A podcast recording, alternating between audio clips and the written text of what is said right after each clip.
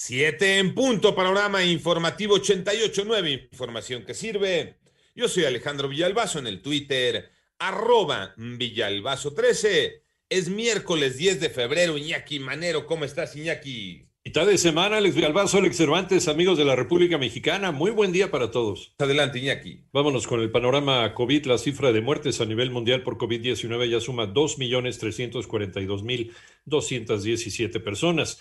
La cifra global de casos, 106.941.940. De ellos se habrían recuperado 59.802.388. Y a partir del 15 de febrero, los viajeros terrestres que pretendan ingresar a Canadá deberán presentar una prueba negativa por COVID-19, la cual no deberá tener más de 72 horas de realizada.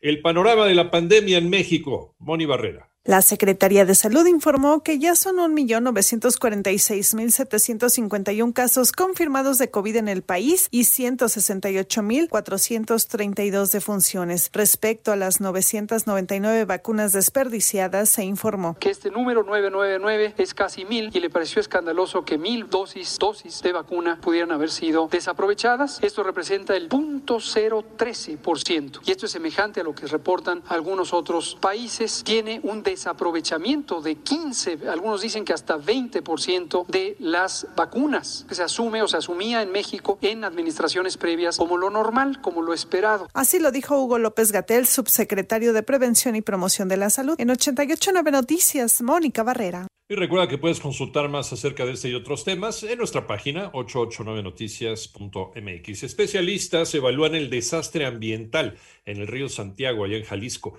Martín Beltrán. El coordinador del Programa Nacional Estratégico de Agentes Tóxicos y Procesos Contaminantes de la CONACIT, Andrés Barreda Marín, calificó como una catástrofe humanitaria y ambiental la contaminación en el río Santiago e informó que se destinarán fondos para ampliar el informe especial presentado por la Comisión Estatal de Derechos Humanos en torno a las causas y consecuencias del ecocidio. Investigaciones que permitan profundizar las dinámicas que se encuentran detrás de esta catástrofe humanitaria y ambiental. El académico consideró un escándalo que las autoridades hubieran ocultado hace 10 años dos estudios científicos sobre la gravedad de la contaminación en el río Santiago, donde se han localizado hasta mil sustancias tóxicas que han cobrado la vida de decenas de personas y mantiene a más de 300 niños con daños en la sangre, afectaciones cognitivas y con problemas renales. Para Panorama Informativo desde Jalisco, Martín Beltrán. Y por cierto, en Jalisco nos puedes escuchar a través de iHeartRadio bajando gratis la aplicación. En el eh, panorama nacional, el juez segundo de distrito en Quintana Roo dictó auto de formal prisión al ex gobernador de Puebla, Mario Marín, por el delito de tortura en contra de la periodista Lidia Cacho. Y también, también en el caso de Alonso Ancira, que empieza a pactar una reparación del daño por 219 millones de dólares con petróleos mexicanos, un juez federal resolvió que debe continuar en prisión hasta que sea entregado este acuerdo resarcitorio debidamente aprobado por la empresa productiva del Estado, o sea, por petróleos mexicanos, un asunto pues meramente burocrático. Por otro lado, hoy el presidente de México tiene previsto estrenar las pistas del nuevo aeropuerto de Santa Lucía, el aeropuerto Felipe Ángeles, aterrizando en una aeronave oficial.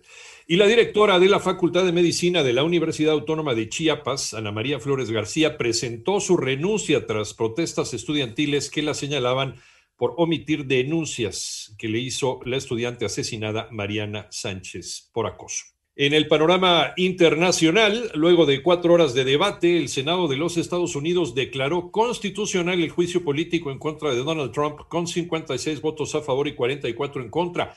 Hoy se discutirán las acusaciones de incitación a la insurrección contra el exmandatario por los hechos que llevaron al asalto contra el Capitolio el pasado 6 de enero. Y en Honduras se registran manifestaciones por la muerte de la estudiante de enfermería Keila Martínez Rodríguez, quien falleció bajo custodia policial el pasado fin de semana. En Perú, las mujeres que fueron víctimas de esterilizaciones forzadas durante el mandato del expresidente Alberto Fujimori serán indemnizadas por el Estado.